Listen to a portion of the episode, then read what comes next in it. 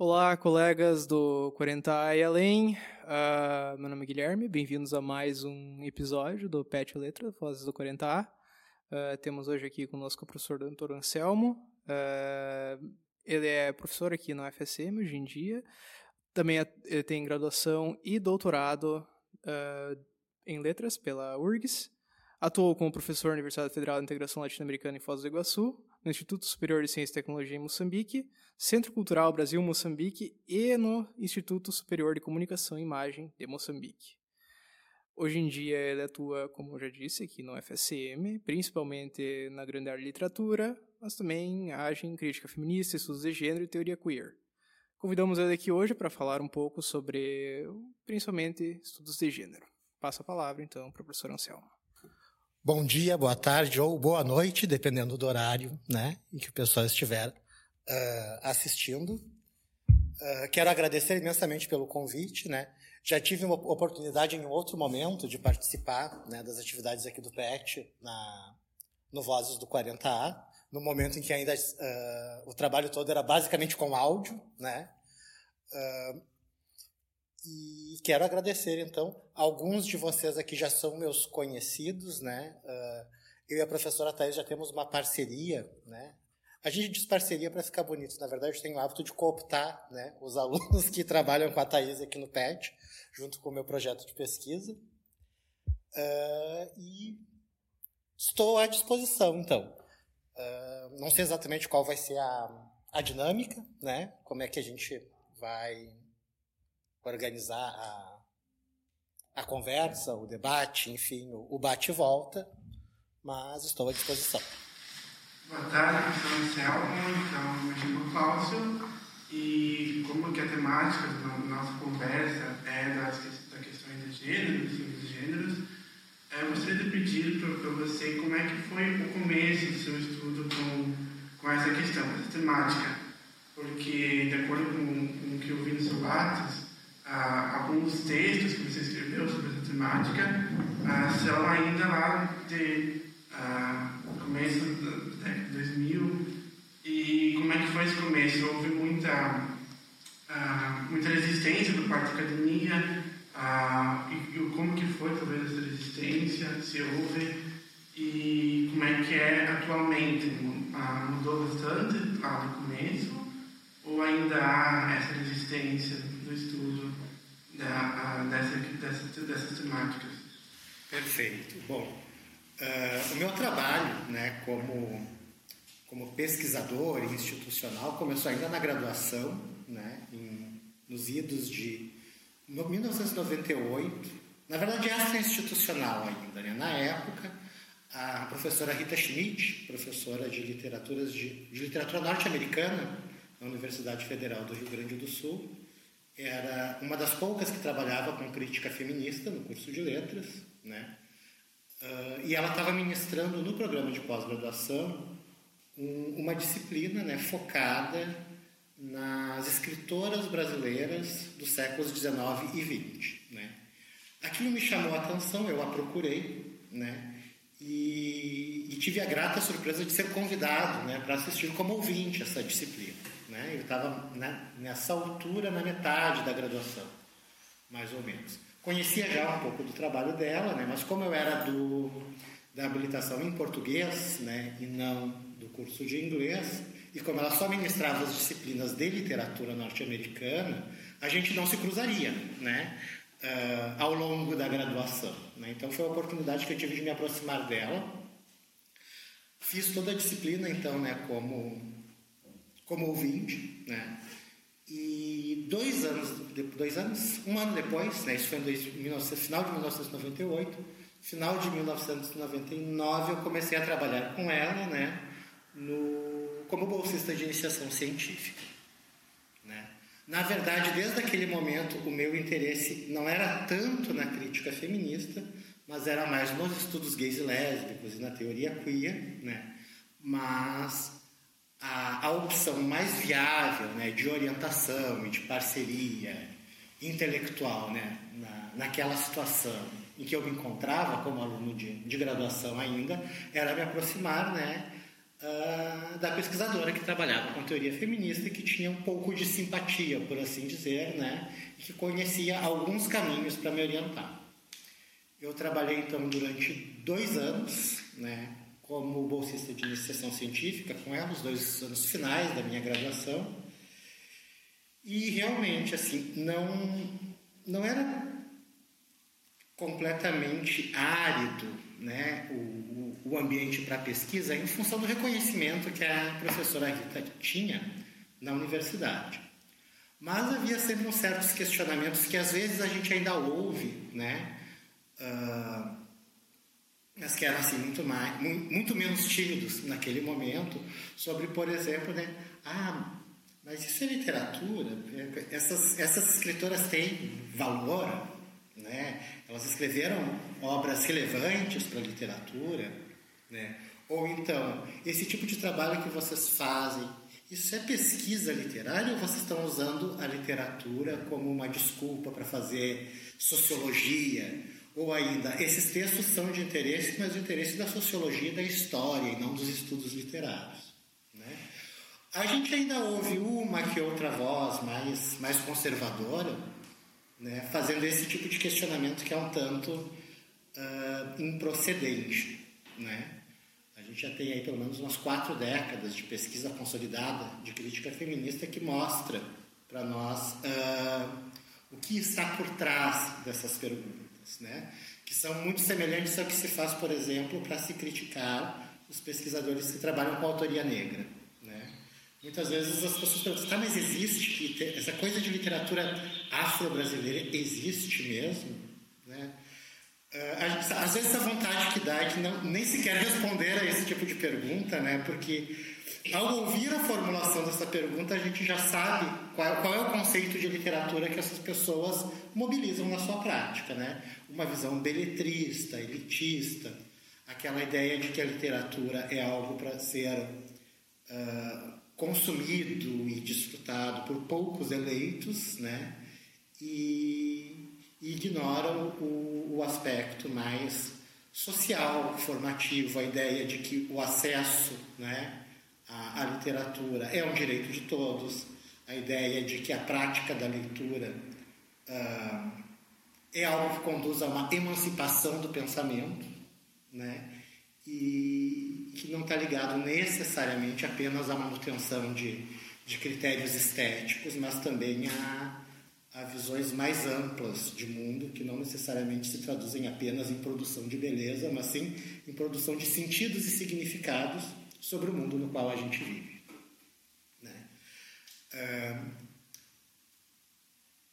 no momento em que, em que eu entro no mestrado, né, é que eu começo efetivamente a trabalhar com, com, com os estudos queer, né, com estudos de gênero e sexualidade no contexto da América Latina. Começo trabalhando com a obra do Caio Fernando Abreu, que é um escritor brasileiro, e do Manuel Puig, um escritor argentino, um pouco mais velho, de umas, não chega a ser uma geração, mas uns 10 anos antes né, da, da consolidação do, do Caio Fernando Abreu como escritor brasileiro. Eu fico 18 meses né, no mestrado, e no 18º mês, a professora Rita, né, continua sendo minha orientadora, me faz uma proposta ela comenta que, dada a qualidade do material que eu apresentei para o exame de qualificação, que seria interessante, talvez, né, ao invés de defender a qualificação e defender o mestrado, submeter esse material para uma banca interna e fazer a passagem direto do mestrado para o doutorado. Então, nesse caso, eu não, eu não defenderia o mestrado, né? o meu ônus seria justamente de perder o título de mestre, né? que é o título que eu não tenho, uh, e passar automaticamente então para o doutorado com um tempo daí de mais três anos né, para completar ao término de 60 meses, né, a contar do meu ingresso no mestrado, o, fazer a finalização e a defesa do, da minha tese, a partir de uma ampliação do corpus, né, que foi a orientação daí que a banca interna fez. Então, para tornar mais representativo, eu estava trabalhando no eixo da literatura do Cone Sul, né, Argentina e Brasil, né, dentro de uma perspectiva comparatista. Então a ideia foi transformar essa perspectiva representativa não apenas do Cone Sul, mas de toda a América do Sul. Daí uh, isso se deu com a inclusão de um terceiro autor, né, que é o Jaime Bailey, um escritor peruano, uh, um pouco, uh, como poderia dizer, não unânime, né? a crítica não é muito unânime como o valor que atribui à, à produção dele, justamente por isso ele me interessava. Né? Então, a partir disso, eu construo a minha tese, então, pensando uh, como se dá a representação né, e a construção né, de um discurso uh, marcado pelo combate à heteronormatividade na obra de três escritores né, que não se reconhecem como escritores heterossexuais. Né? Não necessariamente se reconhecem como escritores gays também. Né? Então, o Caio Fernando Abrão, embora a gente costume atribuir né, uma, uma vivência, uma identidade gay para ele, uh, ele, não, ele, ele não costumava se enquadrar, ele seria mais queer do que gay, né, dentro do, dos parâmetros que a gente utiliza hoje em dia né, para pensar a produção literária. O Manuel Puig, esse sim, né, uh, assumidamente homossexual, inclusive enfrentou problemas né, com a ditadura argentina por conta da, da vivência da sua homossexualidade, e o Remy Bailey é assumidamente bissexual, num contexto bastante conservador né, da sociedade limeira. Isso daí acabou delineando um pouco o que foram, foi o meu campo de interesses né, ao longo do, do doutorado e após o doutorado. Né. Praticamente tudo que eu fiz depois em termos de produção acadêmica né, e de pesquisa foram derivados desses dois primeiros momentos, né, da minha experiência com a crítica literária feminista e o resgate de escritoras mulheres durante a iniciação científica e depois o trabalho com teoria e crítica queer no contexto da América Latina. Então, alguém mais tem alguma pergunta? Uh, bom, professor, então uma coisa que eu, que eu gostaria de saber, uh, levando em conta no seu lápis, que eu fiquei até bem surpreso saber que o, o senhor trabalhou, por exemplo, em, na, na África, Moçambique principalmente, que também é um dos motivos, uma das coisas que eu conheci o senhor via uma cadeira de literaturas africanas, língua portuguesa. Eu gostaria de pedir, uh, essas, nessa área de pesquisa, principalmente em teoria queer e literatura homossexual, uh, como, como isso se manifesta, então, do outro lado do mundo lusófono? Tipo, como, esse, como isso é estudado, se existe alguma grande diferença devido, sabe, a, a separação cultural, digamos assim, que existe entre aqui a América Latina e lá. Certo, perfeito. Bom, na verdade, é, especificamente no mundo lusófono, né, existe bem pouca discussão né, em torno de uma abordagem crítica das literaturas produzidas né, nas, nas, cinco nações de língua portuguesa na África, a partir dessas lentes que pensam uh, gênero e sexualidade combinados. Né?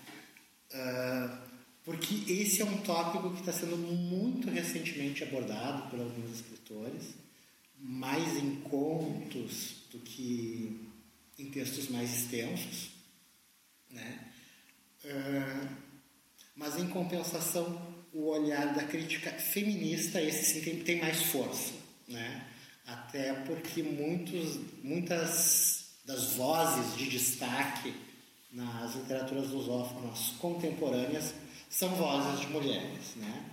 Uma voz que é, é praticamente unanimidade e se tornou mais reconhecida ainda a questão de pouco tempo atrás, talvez um ano, pouco menos que isso, com a atribuição do, do Prêmio Camões, né? Foi a Paulina Chiziane, né? uma escritora moçambicana, inclusive uma escritora que estava quase desistindo de escrever já, né? Ela disse que produzir literatura dava muito trabalho e não são exatamente essas as palavras, mas eu vou reproduzir o discurso dela com as minhas palavras, né? Dava muito trabalho e pagava muito poucas contas, né?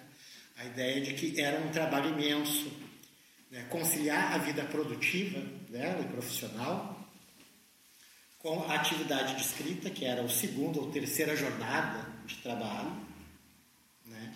Mas ela acabou ter, uh, tendo um fôlego novo agora, né, em função do reconhecimento e do, do prêmio em dinheiro, que é um prêmio considerável se não me falha a memória, são 100 mil euros. Né? Inclusive, ela, ela chegou a comentar em algumas entrevistas né, que a, a, primeira, a primeira coisa que ela ia fazer quando eu recebesse o prêmio era comprar uma garrafa de champanhe, comemorar e depois pagar todas as contas atrasadas. né? uh, algumas outras escritoras também. Uh, uma outra escritora importante, que é a Lilia Montplet, né, ela é uma escritora que está também um pouco nessa, nessa entre-safra, digamos assim. Ela tem um romance e dois livros de contos publicados. Ela parou de publicar por, no início dos anos 2000, acho que foi a última obra dela. A gente não tem notícia né, de, de novas obras saindo até então, embora ela continue, uh, ela continua viva, ela continua atuante né, na cena profissional, né, uh, em Moçambique, mas não mais como, como escritora. Uh, em compensação, então assim, há uma grande lacuna, na verdade, para voltar à tua questão, né? Tô, estou falando das mulheres porque nesse, nesse contexto né, dos estudos né, de, de, de sexualidade, teoria queer, uh, existe muito pouca coisa, até porque existe muito pouco corpus. Né? Isso tem a ver muito com um, um certo ranço pós-colonial também, que é a ideia, e muitos escritores contemporâneos chegam, chegam a comentar isso, né? tanto na, na, na, África lusófona quanto em outras nações africanas, né? Mesmo de língua inglesa ou francesa, que é a ideia de que a homossexualidade não é algo da cultura africana. Né? A ideia de que assim, a, a homossexualidade seria um, um comportamento ou, ou enfim, uma, um modus vivendi ocidental, né, que teria sido chegado por importação na África, né, e que na verdade a cultura tradicional da África e os valores tradicionais da África não, não reconheceriam. Isso acontece um pouco aqui no Brasil em alguns contextos indígenas, por exemplo, também, onde essas discussões são, são um pouco mais complicadas, né? Por, por conta, enfim, né, de se pensar essa ideia de uma, de uma identidade homossexual, gay, lésbica, ou bi, ou mesmo transexual, dentro de uma matriz muito ocidental e muito recente. Né? Mesmo, mesmo o termo gay, por exemplo, é algo que começa a circular com o sentido que a gente utiliza atualmente, né? na língua inglesa só depois do levante de Stonewall, né? em 68, 69. Agora as datas me falham um pouco. Um, mas no mundo africano, né, nas literaturas africanas de língua inglesa, há alguma, alguma coisa. Né? Eu não vou conseguir recuperar agora de memória, mas principalmente no campo das, das escritoras. Né? Então, Uh, é curioso, mas as, as, mulheres tomam a frente nesse sentido e há, uh, na ficcionalização, em especial no romance, né, escrito por mulheres africanas de língua inglesa, né, algumas figurações e algumas discussões de, de personagens lésbicas ou de personagens né, que não necessariamente se configuram como lésbicas ou bissexuais, mas que se aventuram, enfim, em envolvimentos afetivos com outras mulheres e algumas coisas né, também que aparecem na, nos chamados escritores da diáspora, né, escritores que são africanos de nascimento, né, de, origem de nações africanas de língua inglesa, mas que acabam então emigrando né, ou para a Europa ou para os Estados Unidos e produzindo a sua obra ficcional em língua inglesa. Né. Uh, existem até algumas poucas antologias né, de estudos, por exemplo, de estudos queer no contexto latino-americano, perdão, no contexto africano, mas elas normalmente são antologias mais transdisciplinares, né? Então, normalmente elas não enfocam apenas o fenômeno literário. Essas discussões circulam nesses espaços, em especial na arte língua inglesa, muito mais voltadas para as outras humanidades, né? Nos campos da sociologia, do, do direito, né, da conquista de espaços de, enfim, de circulação e de legitimidade na sociedade, uh, mais urgentes, digamos assim, né? E a, e a discussão no campo da literatura acaba ficando um pouco em segundo plano. Professor Anselmo, por que foi cunhado esse termo queer? Né? Por que, que essas teorias simplesmente não se desenvolveram dentro das teorias que já existiam antes, como você citou, uh, feministas ou da literaturas é, margina marginalizadas e tal? Né? Por que, que foi é, se abriu uma nova área só para isso e, e, qual é o que, que é inaugurado propriamente por essa área? Perfeito, obrigado. Agora eu vou me entusiasmar aqui. Eu tenho assunto para quase duas horas para discorrer sobre esse tópico. Vou tentar uh, não me estender demais. Mas uma primeira questão importante é a gente tem que voltar lá para o feminismo norte-americano, né?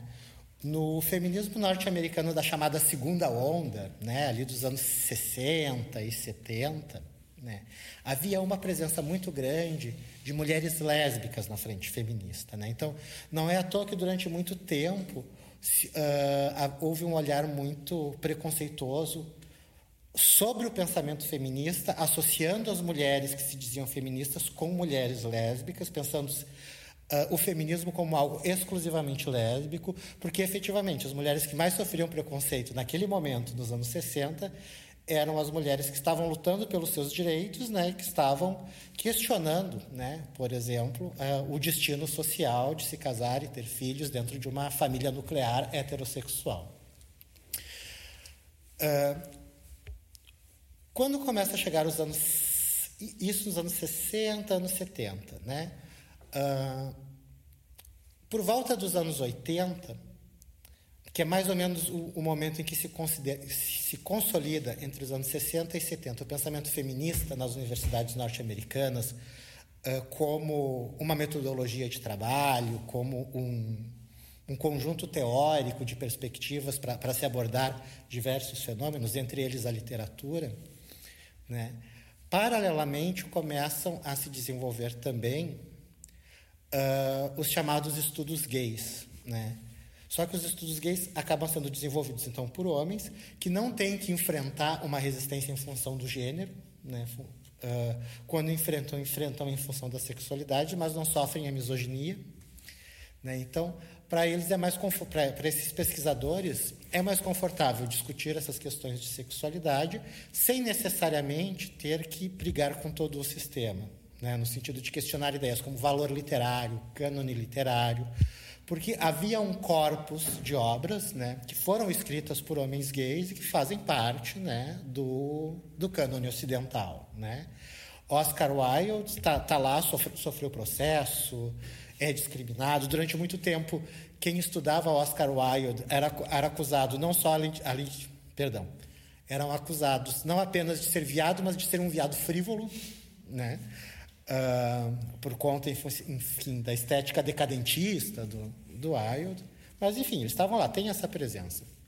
O próprio Manuel Puig, que, eu, que é um escritor argentino com o qual eu trabalhei na minha tese, ele foi perseguido pela ditadura, ele foi muito criticado porque ele pegava elementos da cultura popular, da, da radionovela e do cinema para construir os seus enredos, mas ainda assim o lugar dele na literatura argentina nunca foi questionado. Então, até podia não gostar, enfim, mas que ele era importante e relevante, não se questionava.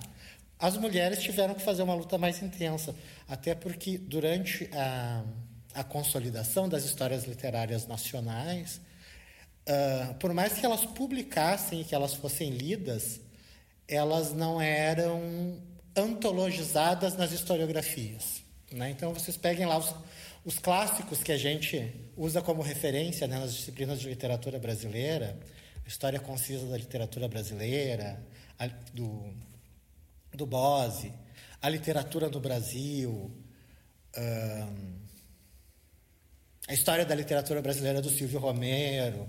Até se a gente pegar textos mais recentes, né, como a primeira versão, eu, eu digo a primeira porque eu não li a reedição que é ampliada, mas a primeira versão de 2007 de História da Literatura Brasileira do Carlos Nejar, né, não tem nomes de mulheres ali. E vejam, ah, esses nomes já foram resgatados lá atrás, né, lá pelos anos 90, pela equipe de pesquisadores que trabalhava com a ZAID. Uh,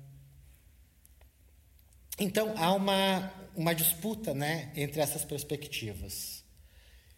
Uh, o feminismo acaba priorizando, então, né, a questão da situação das mulheres, né, no caso da crítica literária, da mulher artista e da luta que ela tem que fazer para ser reconhecida, então, com, em pé de igualdade com os escritores homens, né, enquanto os estudos gays acabam conseguindo ter um certo espaço sem necessariamente questionar esses parâmetros. Né? No final, in, inclusive é onde surge uma certa política de assimilação, né? a ideia de uma homossexualidade mais bem comportada, né? que, não, que não fere os olhos, que não agride a, a, a, as, as, as índoles mais conservadoras. Né? Uh, só que tudo isso muda de figura na virada ali, no, no do, na virada no início dos anos 80, da, na verdade não do início, perdão, da metade para o final dos anos 80, com a questão da pandemia de AIDS. Né? A pandemia de AIDS explode, né? Uh, e a primeira comunidade né, a, a, a, ser sistematicamente exterminada né, é justamente a comunidade gay, em função de certas conquistas culturais dos anos 70, como a liberdade sexual, enfim, né, uh, uma cultura de combate à monogamia. E, enfim, isso acabou fragilizando, expondo, né, principalmente a comunidade gay masculina, né, uh, e acontece um grande extermínio. Né. Uh, há alguns, algumas obras assim antológicas, como a peça Angels in America, que depois foi transformado numa, numa minissérie de quatro capítulos, que mostra bem esse cenário. Né? Uh, a, a série Pose, que está do, do, Ryan, produzida pelo Ryan Murphy, né? mais no contexto ali das, das comunidades transexuais racializadas, negras e latinas, né? nas voltas de Nova York, mostram também isso, né? o quanto a AIDS impactou essas comunidades. Então, Queer é um termo que era utilizado de uma maneira muito ofensiva, justamente para designar aqueles que estavam os excessos, as excrescências daqueles que não se enquadravam né, dentro dessa cultura gay lésbica mais burguesa, urbana, de classe média. Né? Queer é um termo que vai se utilizar muito, por exemplo, para se referir a, essa, a essas comunidades né, de travestis e transexuais, da cena mais marginal, dos bailes, né? Baile aqui bem no sentido da, dessa subcultura da, dessas grandes metrópoles né, norte-americanas, onde se faziam os concursos por categorias, os desfiles da, uh, de, de, drag queens, né, esse tipo de apresentação.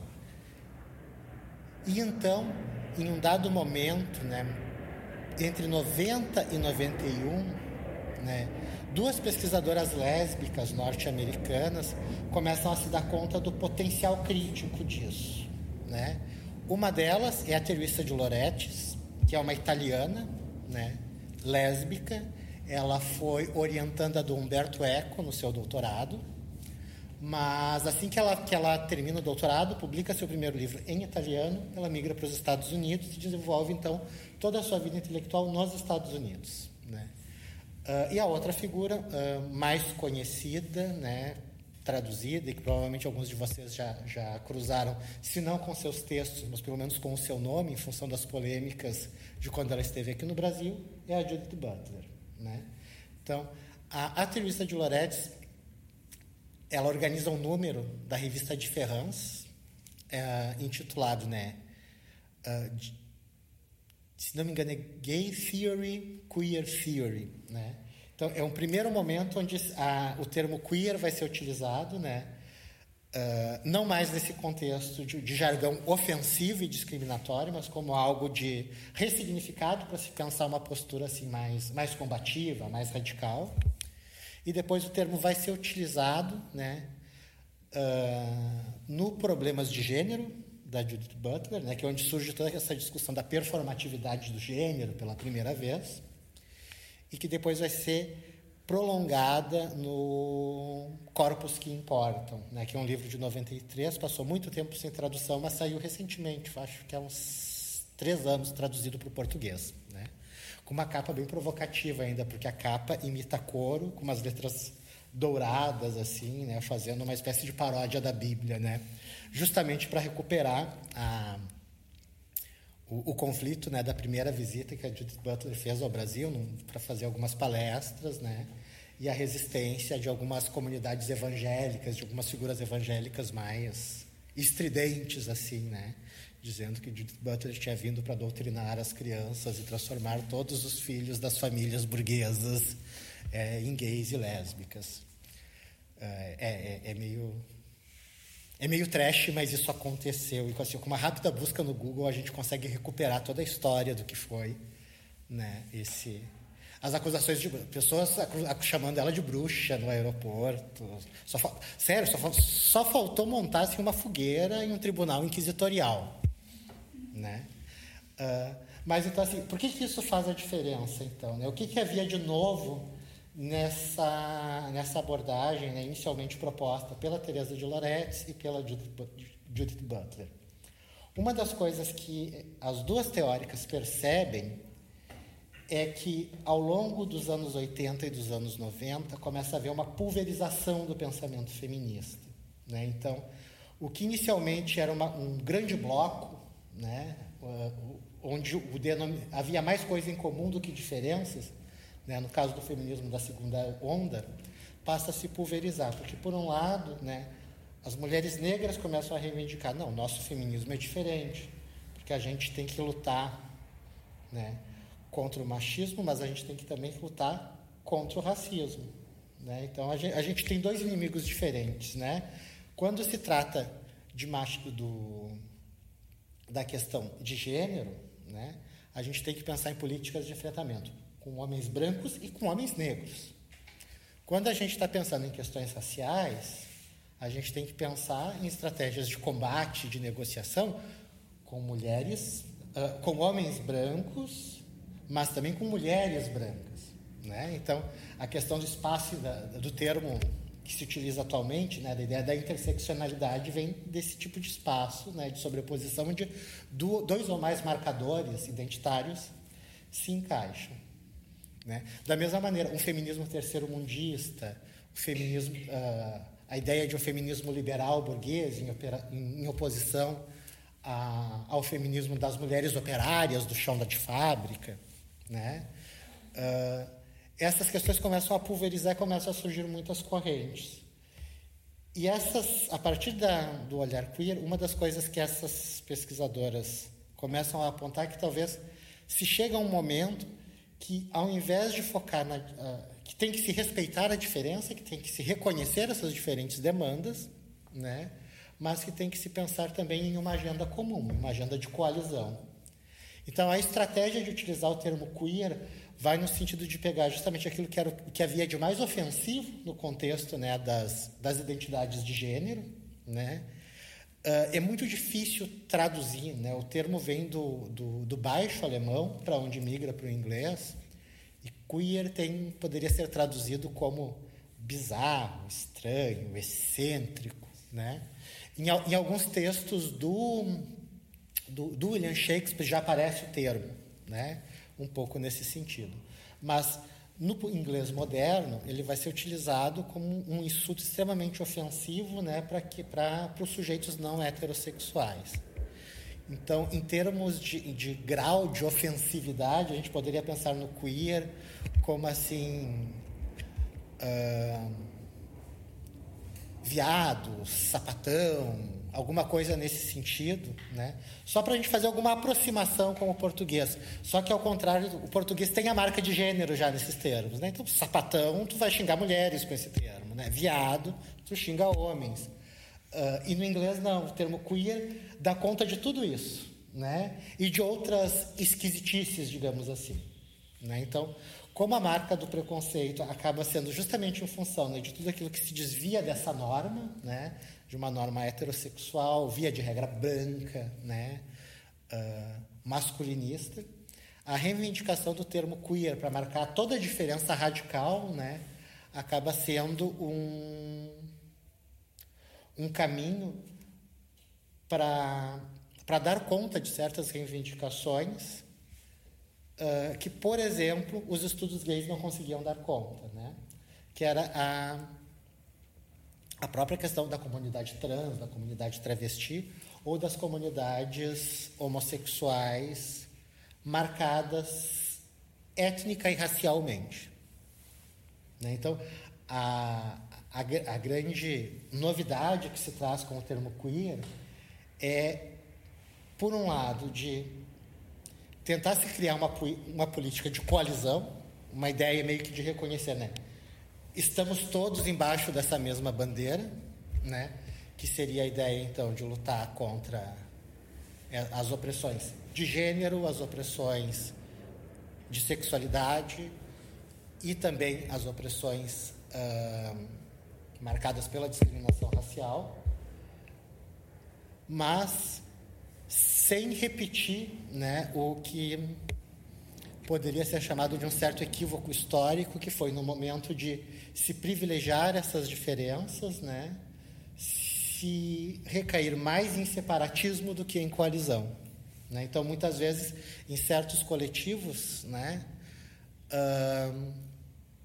para pegarmos um exemplo, nos, nos coletivos de mulheres operárias, em um certo momento, o patriarcado deixa de ser o inimigo né, e começa a se pensar, não, porque as mulheres liberais, burguesas, não reconhecem as especificidades do nosso movimento. Só que muitas vezes o que se esquece é que assim, esse feminismo liberal que agora está sendo tratado como quase como inimigo, na verdade foi o que permitiu a emersão né, de desses feminismos mais localizados. Né? Se a gente tem a possibilidade de um discurso feminista no, numa época chamada Terceiro Mundo, né, é porque ele conseguiu alguma institucionalização no Primeiro Mundo. Então, a... isso não quer dizer né, que, o, que, que esse campo, que o termo queer coloque uh, essa discussão em, em um espaço tranquilo, né? Tudo isso que eu tentei organizar aqui um pouco e sistematizar do ponto de vista histórico, né? Não são discussões que aconteceram e que estão ultrapassadas e que não ocorrem mais, né? Na verdade, tudo isso ainda ocorre simultaneamente no presente, né? Então, a gente tem, por exemplo, né, uh, algumas minorias do movimento feminista, né, que se identificam, né, como como feminismo radical, né? Que na verdade é um feminismo meio de direita, enfim, né, que não reconhece a, a, a identidade feminina de mulheres trans, por exemplo, né. Uh, há alguns coletivos, né, às vezes ligados a partidos políticos, por exemplo, que às vezes uh, priorizam né, o feminismo do pequeno grupo e esquecem das outras opressões à volta. Né? Essas discussões estão a todo tempo. Né? Muitas vezes né, há um ponto de tensão, me parece que já está um pouco mais resolvido, mas, por exemplo, entre, entre, o feminismo das mulheres negras e os outros feminismos, né, de, de conseguir negociar uma, uma pauta comum, né, porque aquilo que é prioridade para as mulheres negras, né, uh, muitas vezes não é a prioridade para os outros grupos. Né? Então, obviamente, por questões estratégicas, né, ainda existem essas discussões, né, e que são importantes porque geram debate, porque fazem a gente avançar, mas que ao mesmo tempo às vezes nos colocam numa na armadilha de criar uma hierarquia das opressões, né? Então, as, uh, muitas vezes se pensar Pensando no contexto de pesquisa propriamente dita, uh, se eu estou trabalhando, investigando né, uma, uma, autora lésbica negra, muitas vezes corro isso assim, ah, a minha autora é mais oprimida que a autora que tu pesquisas, porque a tua autora é negra, mas ela é heterossexual. Né? Então, assim, ó, e esse é o tipo de... Uh, é um tipo meio caricato de exemplo, mas que assim que às vezes assim de maneira meio diluída aparece nos debates, né? E que, a meu ver, é um pouco contraproducente. Né? Então, só para sinalizar que existem essas tensões, que elas fazem parte da discussão teórica, né? e a minha identificação com a teoria queer vai no sentido de reconhecer que esses espaços são espaços em permanente disputa também. Né? Então, que é todo, nada está dado como, como algo consolidado. Né? muitas vezes nos parece ah, certas discussões, essa agenda uh, feminista de reivindicações está meio ultrapassada. Sim, talvez esteja ultrapassado para nós, que somos todos privilegiados, pelo menos no sentido intelectual, de estarmos dentro da universidade. Né? Nós não somos representativos do que é a maioria da população brasileira, por exemplo. Né? Então, aquilo que para nós pode parecer uma bobagem que está resolvido, pode ser uma questão de vida ou de morte para um outro sujeito, né? como eu costumo dizer, do lado de lá do arco. Né? Para quem está vendo a gente não, não entendeu a piada, eu estou me referindo ao arco de entrada da universidade. Então, professor, levando em consideração as questões que o senhor trouxe aqui, principalmente quanto à literatura queer, um, olhando para as temáticas queer, queers atuais, queer ou queers, eu não sei qual é o correto, mas uh, como é que o senhor caracteriza a representatividade delas em questão assim de, de estereótipos que foram ao longo do tempo meio que colocados juntos às identidades queer, uh, uh, queerbaiting, representatividade em geral, assim, como, como é que são então as, as como é que as obras queer atuais caracterizam isso? Certo. Eu acho que um cenário bem interessante para a gente pensar isso. É um, é um, cenário vizinho nosso, né? O, o, a gente costuma privilegiar muito. Eu particularmente privilegio muito a literatura. Já é a segunda vez que eu chuto essa mesa. Me desculpe. Uh, a gente costuma voltar muito os nossos olhos para a literatura e para uma visão assim, uh, ligeiramente não vou dizer conservadora, mas ligeiramente tradicional, quase ortodoxa de literatura. Né? Então a gente pensa a literatura basicamente como texto impresso vendido no formato de livro. Né? Quando muito a gente consegue aceitar né, que de repente o livro digital, ou certos formatos como o blog, enfim, a, certos formatos digitais sejam reconhecidos também com a mesma legitimidade né, do, do que a gente atribui à literatura impressa. E eu quero chamar a atenção para o cenário da música no Brasil, que eu acho que é, assim, que é justamente o, o grande espaço de contestação dos estereótipos. Né?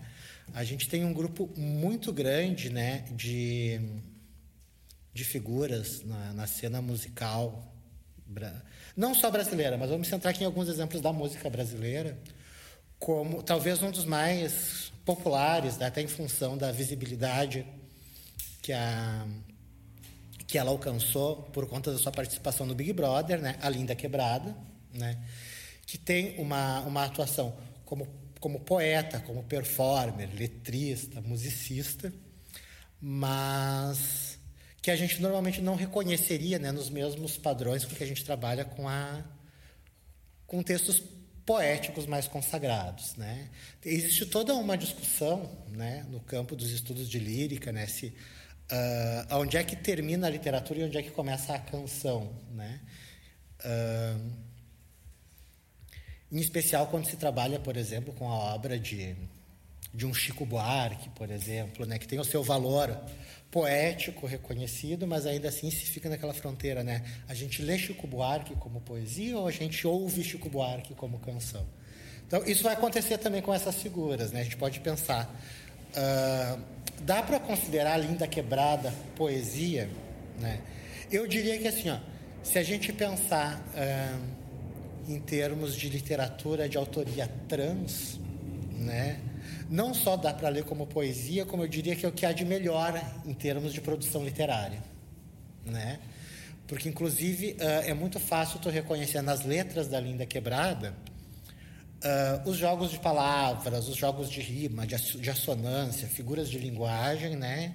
Que caracterizam essa visão mais tradicional que a gente tem da poesia, né? A gente tem outras figuras assim um pouco menos conhecidas como a Oxa, por exemplo, né? Que, que também se, se define como uma como não binária, né? A, a do Bairro, que é uma figura que, que trabalha muito em parceria com a Linda Quebrada, mas que tem sua, seus trabalhos individuais também, né? Uh, e inclusive são figuras que lidam né, ou, ou, combatem o jogo dos estereótipos justamente incorporando e assumindo muitas vezes os estereótipos. Né? A própria questão da linguagem que é utilizada não só na produção né, dessas artistas, mas na, no próprio dia a dia. Né? A, a ideia do, da Linda Quebrada, por exemplo, de se definir. Né? A, a partir de um tempo agora ela começa a se definir né, como mulher, no feminino, mas ela durante muito tempo ela marca uma posição de resistência, né, se definindo como uma bicha travesti. Né? Então, qual é o seu gênero? Meu gênero é bicha travesti. Né? Então, inclusive, ela tem um, um, um, um show né, um performático que acabou depois sendo o termo, né, né, a expressão bicha travesti acabou sendo utilizada para um documentário que foi gravado falando um pouco da turnê dos bastidores, né? Desse, desse show. Né? A, a Jupe do Bairro joga com isso, né? Ela, é, ela se, se reconhece como, como, como uma mulher trans preta e gorda da periferia, né? E ela faz questão de, de marcar esse lugar, né? Em, em toda a sua produção. E o jogo, muitas vezes, com o estereótipo, vai no mesmo sentido da reabilitação do termo queer, né? Não apenas não de de combater no sentido de recusar, mas combater no sentido de assimilar e dizer que assim, não, a imagem está aqui, né? Eu sou sim uma bicha preta gorda da favela, né? A questão é que eu sou outras coisas além disso também, né? Então o problema não é em me, em me reconhecer, né? Ou em me chamar por esses termos, né? Isso é uma, isso vai aparecer muito na obra da Jupe do Bairro, né? Mas o problema é me reduzir apenas a isso. Né? Isso é importante, isso determina um pouco o lugar de onde eu falo, o lugar que eu ocupo na sociedade, mas há outros lugares que eu ocupo também e que me interessa que não sejam apagados. Né? Então, a Linda Quebrada, por exemplo, vai eu quero que lembre que além, que além de, de bicha travestida quebrada, né, que eu sou uma poeta, que eu sou uma atriz, e muitas vezes nessa nessas apresentações ela faz, ela faz os jogos de palavras. Não, pensando bem, eu não sou atriz, eu sou atroz. Né? Então, uh, esse jogo né, de meio que de mostra e esconde. Quando a gente acha que está desvendando né, a, a, a, identidade dessas figuras, na verdade, uh, essas artistas fazem justamente questão de nos desestabilizar e de mostrar né, que toda imagem que a gente constrói a respeito delas é sempre provisória e passível de erro, porque na verdade a imagem que a gente constrói a respeito de todo mundo a todo momento, né, ela só é verdadeira até que a pessoa nos mostre o contrário, né? A, a identidade ela não é algo essencial e cristalizado, mas é algo que vai se fazendo meio que por de uma maneira meio de, por sedimentação, né, por depósitos de diferentes camadas, né, como resultado dos atos e das escolhas né, e dos gestos que, que os sujeitos vão fazendo ao longo do tempo. Né? Então, o, o principal combate à ideia da, dos estereótipos vai desse sentido, né? Não no de negar completamente os estereótipos, mas de salientar que o estereótipo ele não necessariamente é falso, ele só é uma visão muito restrita, né? Para utilizar-se algumas categorias da, da linguística estrutural, o problema do estereótipo, né, não é que ele constrói uma imagem falsa, é que ele constrói uma imagem a partir de pouquíssimos traços distintivos, né? Então, a falsidade dele não é que ele não tenha valor de verdade, mas é que ele, ele constrói uma representação muito chapada, né? muito plana, muito sem profundidade, de algo que, na verdade, tem profundidade, tem outros elementos, uh, outros atributos né? que são igualmente importantes. Certo. Uh, então, o senhor comentou antes, lá, acho, na segunda pergunta já, sobre que alguns, alguns locais, principalmente algumas regiões da África, não têm uma abertura tão grande quanto para a literatura queer. Uh, então, como a representatividade LGBTQ mais na literatura reflete na sociedade, na visão pessoal e coletiva, e, e o que o aumento desses estudos de produção de literatura queer significa Então, para pessoas que fazem parte dessa sociedade. Perfeito. É, interessante porque assim a, a gente tem um, vou começar contando uma historinha para ilustrar um pouco e depois tentar chegar no, no, argumento mais abstrato que eu, que eu quero apresentar aqui. Quando eu, quando eu tive, né, durante os dois anos e meio que eu morei em Maputo, a discussão sobre a, sobre a questão da homossexualidade ela era praticamente inexistente né, no debate público. Né? Isso, isso não significa que não tivessem gays e lésbicas circulando pelas ruas. Né? Significava apenas que isso não era um ponto a ser discutido. Né? Não, era, não, não significava nem que era necessário se viver na clandestinidade. Né? Eu, bem bicha louca, desvairada, com o marido a tiracolo, né?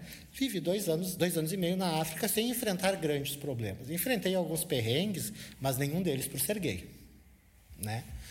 Uh, então, no, no, a, a única figura pública que, a, que, havia e que circulava, né, e que suscitava um pouco da, da discussão sobre homossexualidade, travestismo, era a figura da Labiba, que era uma uma figura da, das artes, enfim, né, que era uma performer de teatro de revista, enfim, lembrava um pouco assim, até pela, pela maneira como se colocava, como se vestia, o, o tipo de, de trabalho de performance da, da Vera Verão aqui no Brasil, né?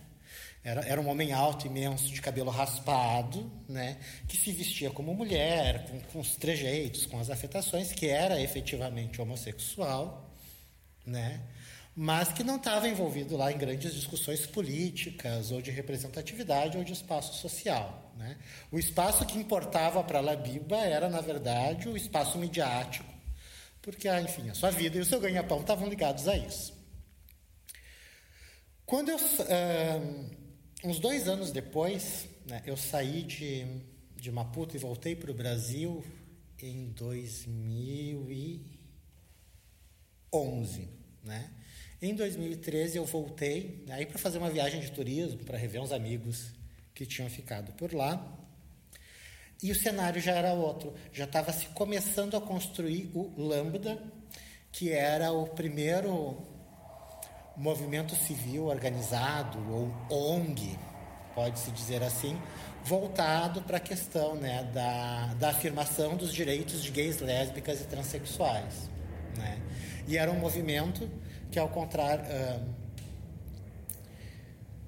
que estava organizado principalmente por, por jovens né, e por jovens moçambicanos. Né? Isso é importante de se, de se afirmar, porque muitas das ONGs e dos movimentos humanitários, né, ainda hoje, nesses espaços africanos, elas são meio que importadas. Né? Então, as lideranças, a organização se faz com figuras uh, estrangeiras, muitas vezes, que vão para lá e que levam essas discussões. Uh, por que, que eu estou falando isso? Né? Porque, na verdade, uh, ao invés de perguntar né, qual seria o papel da, da literatura né, na, no fomento dessas discussões no âmbito social, eu colocaria ao contrário. Eu diria que, na verdade, a literatura ela tem um. Ela tem, não é que ela tenha um papel pequeno ou reduzido, mas ela tem um papel posterior. Primeiro, essas discussões se consolidam em outras esferas. Né? Então, a, a discussão né, sobre um pouco como aconteceu com a questão do feminismo, né? Os textos das primeiras feministas estavam pensando nas opressões da vida cotidiana das mulheres, né?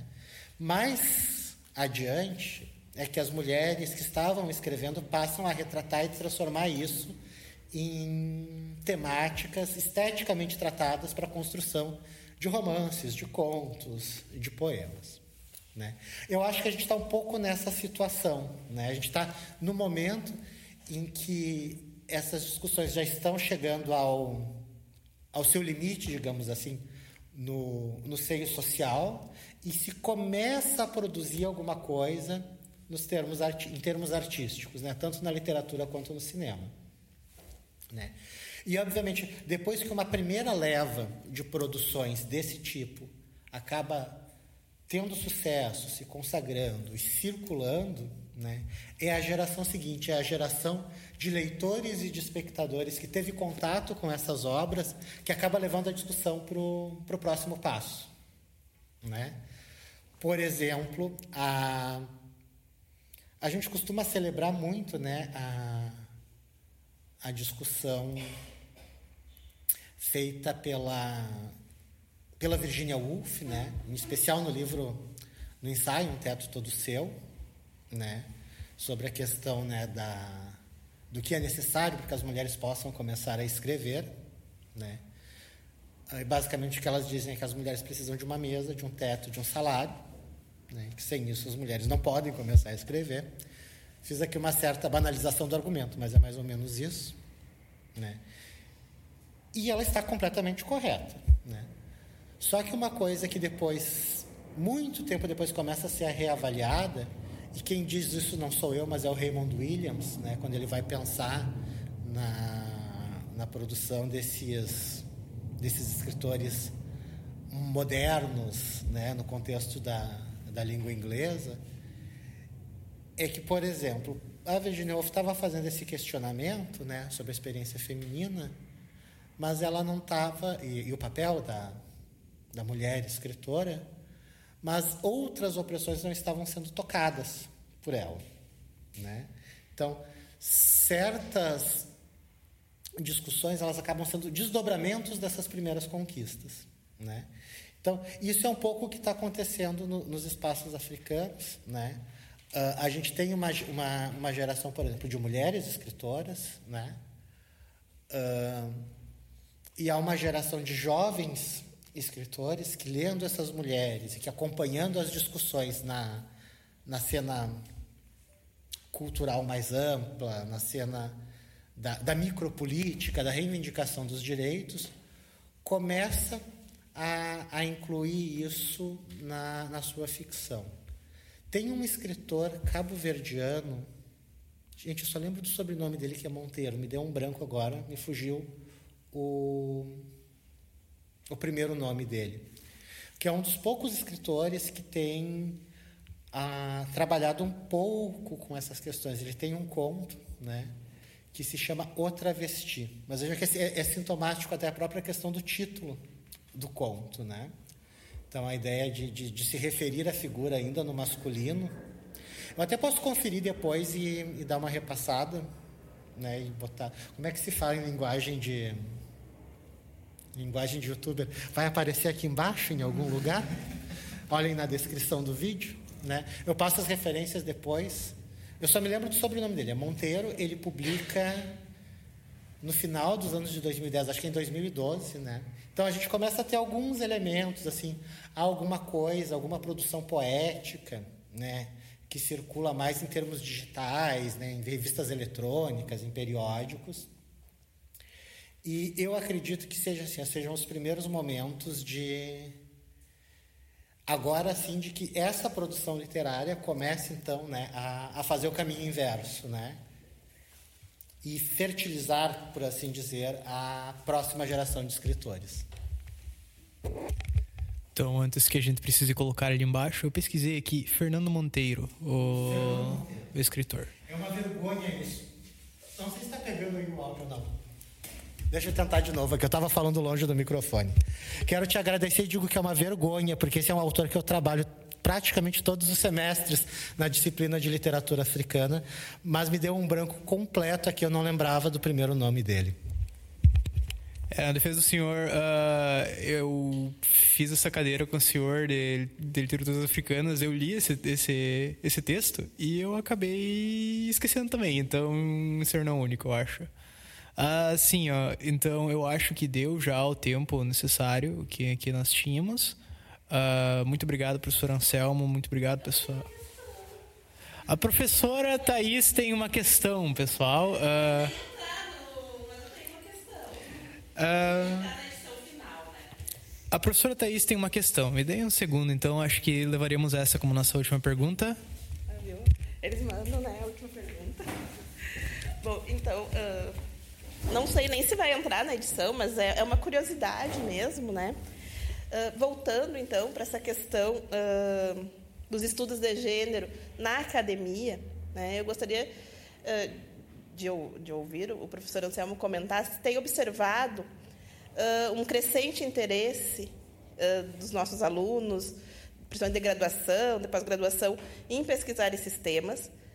Uh, e se o cenário político, social do Brasil né, uh, refreou uh, esses, essa busca ou não influencia? Como, como, que está o cenário atual do Brasil, se ele influencia nas pesquisas nesse campo?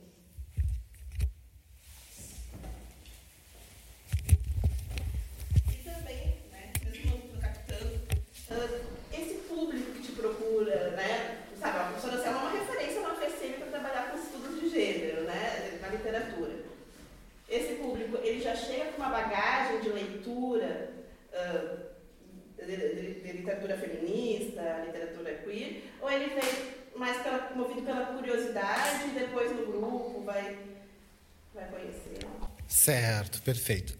Bom, assim, a situação política, né, esse momento que a gente tem vivido na, na universidade, eu tem gerado sim um impacto, mas eu não sei se é um impacto né, no, uh, que atinge apenas as pesquisas na área de estudos de gênero, fe, feminismos e estudos étnico-raciais, ou se na verdade ela está atingindo todo e qualquer esforço de pesquisa.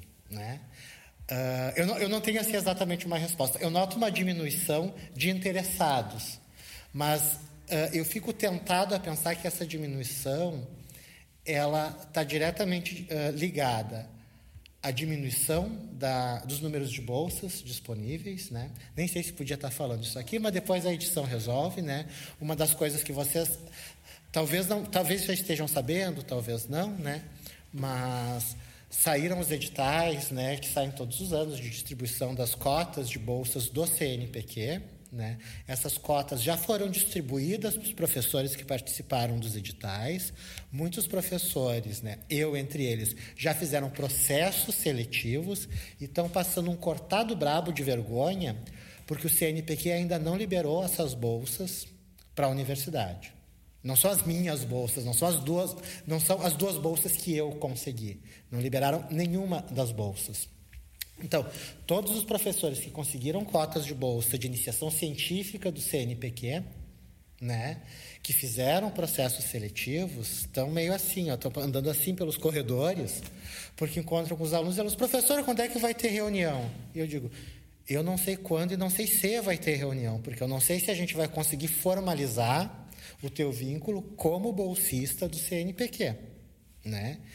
Uh, eu continuo mantendo as atividades, enfim, com as pessoas que já estão comigo a longa data, uh, ou que estão trabalhando como voluntários, né? Mas eu também fico um pouco constrangido de dizer, não, vai ter reunião semana que vem, ela vai durar duas horas e vocês vão ler 500 páginas para a gente participar dessa reunião, mas na bolsa não sei se tem, né?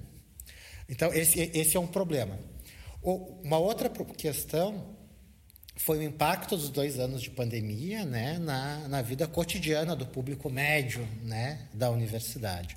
Vocês devem ter acompanhado a, a notícia de que nesse, no último processo seletivo aí de meio de ano, né, do edital unificado dos programas de pós-graduação, 27% das vagas da Universidade Federal de Santa Maria para mestrado e doutorado não foram ocupados. Né? Uh, isso já era um histórico, uma diminuição que a gente já vinha observando, né, um pouco antes da pandemia, né, e eu tinha acesso uh, bem próximo a esses números, porque eu estava como coordenador substituto do programa de pós-graduação, né, junto com a professora Eliana, que era a coordenadora efetiva, e uh, a, a manutenção do número de vagas, mais ou menos constante, mas há uma diminuição muito grande das, da procura. Né? Eu até não sei como é que ficou no caso da, dos estudos linguísticos, mas no caso dos estudos literários houve uma sobra na, nesse último processo seletivo, que foi de 2021 para 2022, eu acho que de 12 vagas que não foram ocupadas. Né? Acho que era um total de 22 ou 24 vagas e eu acredito que tenham entrado 10 alunos novos. Né? Então, eu acho que tem, tem esse contexto que eu acho que, que até pesa mais né, uh, do que a do que essa, essa ressaca moral, digamos assim, da cena política que a gente vive. Né? Mas o interesse continua aparecendo né, uh, da parte dos alunos. Né? E muitas vezes, né, respondendo a segunda parte da, da tua pergunta, os alunos, quando chegam, eles chegam movidos por muito interesse, muitas vezes com, com leituras, inclusive de obras literárias. Né? Então, muitas vezes os alunos acham, ah, eu quero trabalhar com a autora X, com o autor Y, né? Mas eles, o que falta são justamente os, as ferramentas teóricas, né? Os caminhos, né? De como lidar, né? Teoricamente, metodologicamente com essas questões, né? Porque é possível, né? Trabalhar com essas questões de um ponto de vista bem tradicional, né, dos estudos literários. Né? Lembrem lá das aulas de vocês de introdução aos estudos literários. Né? Então, pega aquele conjunto de ferramentas, né? então vamos, vamos ver se o personagem é plano ou é redondo, vamos ver se o narrador é, é homo, alto ou hétero diegético, Vamos ver qual é o tempo e qual é o espaço que se constrói a narrativa. E a gente consegue trabalhar não só com qualquer narrativa, né, literária, mas inclusive com narrativas não literárias, né? com cinema, com história em quadrinho, até com música ou poemas, né, se eles tiverem uma estrutura um pouco mais narrativa. Só que a questão é que a gente não consegue ir muito além de descrever o texto, né, ou o artefato. E essas discussões fomentadas, né, pelos estudos de gênero, pela teoria queer, permitem que a gente dê um passo além de entender qual é o tipo de relação que esse texto estabelece com o mundo. Né? Eu acho que, que esse que é o pulo do gato, né? não só para a teoria queer, para os estudos de gênero, né? mas para qualquer vertente teórico-crítica. Né? Os estudos decoloniais, os estudos étnico-raciais, a sociologia da literatura, né? elas um, embrenham, né? elas costuram, juntamente com esse olhar descritivo de um texto literário, uma determinada visão de mundo, né, que, que vai ser articulada nessa análise. Né? Não raro a gente consegue saber um pouco da, da índole do crítico ou do pesquisador a partir da leitura de um dos seus textos, porque a gente consegue antever ali, nas entrelinhas da análise, né, qual é a visão de mundo né, que é proposta e defendida pelo sujeito que produz a pesquisa. Então, acho que bateu o nosso tempo aqui. Muito obrigado, professor Anselmo. Muito obrigado a todos os membros da audiência que tiveram perguntas, aqueles que tiveram também muito obrigado pela, pela presença de vocês. Vamos, eu acho que terminar por aqui. E uma boa noite a todos os nossos, uma boa noite, boa tarde ou bom resto de dia a todos os nossos ouvintes e audiência que está em casa. É isso.